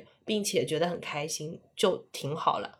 我发觉你对过去的自己比我对过去的自己好一些，但你对未来的自己比我对未来的自己要差一些，就是欲望更多了。好像是，我是不能原谅你是想要更多。最佳 CP，哎，锁死，爆灯了，爆灯了。哎，一塌糊涂，所以我不原谅你的过去，你也对我的未来有更多要求。哦天呐，哎，我刚就是又把我的那个手账拿出来，因为我记得我们年初的时候有抽过那个年度字，你还记得你的是什么吗？怎么又回到手账了啦？你这个人能不能离开这个话题呀？就是觉得还怪有仪式感的，每年的那个年度关键字，因为我们这一期也是关键字。我二零二零年的那个关键词是挑，呃，挑担子的挑，你也可以理解为挑战的挑吧。所以我当时站在那个时间节点，我就已经预感到不妙。我其实当时的感受是没有那么的快乐。当然，我平时一直都是意外苦瓜脸。嗯，我的感受是今年有点艰难，但我也没想到大环境这么艰难。其实这么说吧，假设今年大环境不是这样，我今年也不会过得很轻松，所以我就也还好。即便是碰到环境这个情况，所以可能打了个预防针吧。哎，你是什么？我是信信念的信。但我觉得你今年是有对一些事情开始有了新的想法的。我看他给的那个解释是说，坚信的信念会助你一臂之力，出其不意陷入困境的时候，也未尝不是因祸得福。不要放弃，相信你的行动，相信事情的转机，相信奇迹有降临的时刻。懂了，哎，你确实很需要这个吧？就是有一种要给自己打气的感觉，虽然已经二零二零的年末了。嗯，看明年抽到什么。好哦，说好的要更加重视当下，那我们就不要期待说过了一月一号，过了十二月三十一号，生活会怎么样？那对，可以也顺便说一下，其实。我们两个录音笔上记录是基本上录了两个半小时，最后预计也会比较长这一期，毕竟是聊二零二零整个维度。然后我们俩刚刚本来想说有没有什么一个 ending，一般展望一下未来啊，或者说再说一些总结的词。但我们 这期播客基本上是把二零二零各个主要方面都聊过了。对，而且就是其实我们录音的话，今天是十二月十九号。我觉得以现在这样一个坐标去聊二零二一年的事情太远了。是的，哎，辱骂，哎，你这人很有悟性嘛，又把我骂一顿。专注于当下吧，就是先过好十二月二十号，先过好明天，过好后天，我们再去考虑后面的事情。至于二零二一年过成什么样，那可能是二零二零年十二月三十一号的我要想二零二一年一月一号要做什么。明天的烦恼留给明天。好的，是的。但是因为大家听这个的时候，我们预期是在呃年末前几天上，对吗？对对，提前祝大家新年快乐。但是。想要为年末的，比如说三十号、三十一号这几天刷一下存在感，就是你的期待的那个 样子不要太明显啊！对对对对，三十一号会生气，对，三十一号会生气，就是本质上来说，每一天都要认真点，好说教哦！天呐，我们今年那个三十一号老规矩，那个推送加吃饭是吧？嗯，一年了哦！啊，天呐！其实我们今年算是完整的一年，因为像之前一九年的话，我们其实是差不多五月份的时候才认识、更加了解。对对对，然后今年算是从一月走到了十二月。不是你说的，不要像金婚誓词一样，好不好？笑死我了！能不能解开这个 CP 组？我还想在评论区捞个男朋友呢。Hello。就钢铁直女，就是我们这种 CP 不会影响我们的，应该不会影响我们的桃花运吧？大家注意一下。如果这都能影响，我觉得对，这都能影响，那你这个运也确实不太强，就有点弱。是的，是的，是的，对吧？就像前面说的，被这个大环境影响到，那是你自己不够强。你说的是是是是，我的问题，我的问题。现场引用你刚才说的话。对对对，没有问题，没有问题，想怎么组 CP 都是可以的，不影响我找男朋友，好吧，好吧，不影响你发散魅力。这样，但是今年虽然我跟你的私交是完整的一年，我们的播客不是完整一年。怎么说？比较不错的是，今年发生了这件事情，有今年才有这个播客出现。对，有今年才有明年。那就我也祝大家，就不祝新年快乐吧，祝每一天快乐好了，高级一点。祝大家。今天快乐，明天快乐，是是是是是，哎，就是好舍不得哦，因为因为大家听的时候还是二零二零，就是大家明年见了，对吧？明年也要记得收听路人抓马哦。哦，对，口播口播，哎呀，我说怎么还有什么东西 忘了？好，哎呀，真是公鸭嗓版口播，希望节目发出来的时候，我的感冒已经好了。那以上就是本期节目的全部内容啊，不对，应该这么说。以上是二零二零的全部内容。哇！哦天呐！哦天呐！我受到了暴击！这不是这个？你们土象星座都这么残暴的吗？我的天呐！我听到这里我会哭，我要哭了。这里面可以讲一个小故事啊，就是以前我们学校的电台会有一个年终的一个线上的 party。到跨年那天会持续直播好几个小时，就会说全年播音到此结束，就是会突然那么来一下。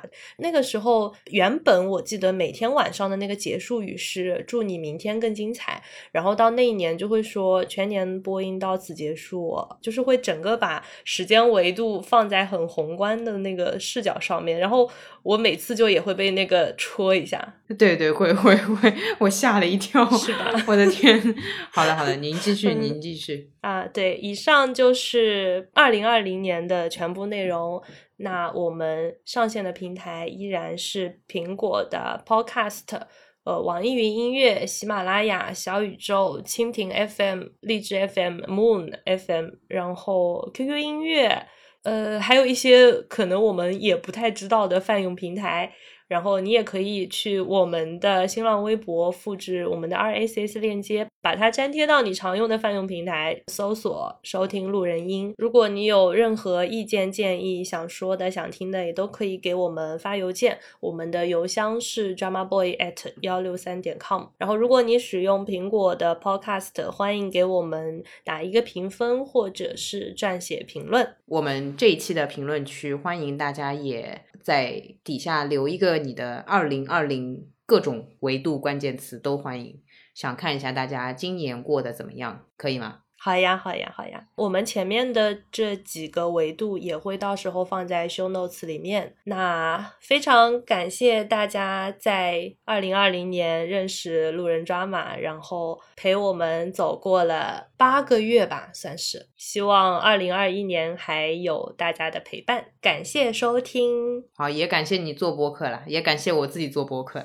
谢谢你，谢谢你。谢谢你陪我做播客，辛苦辛苦辛苦。对，还要谢谢 Patrick。哦，对对对对对，还严重感谢一下这个，严重感谢。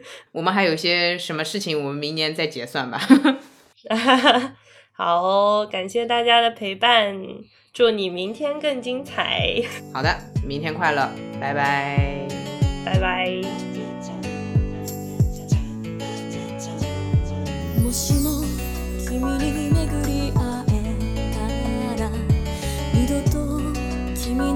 離さない春の終わり告げる花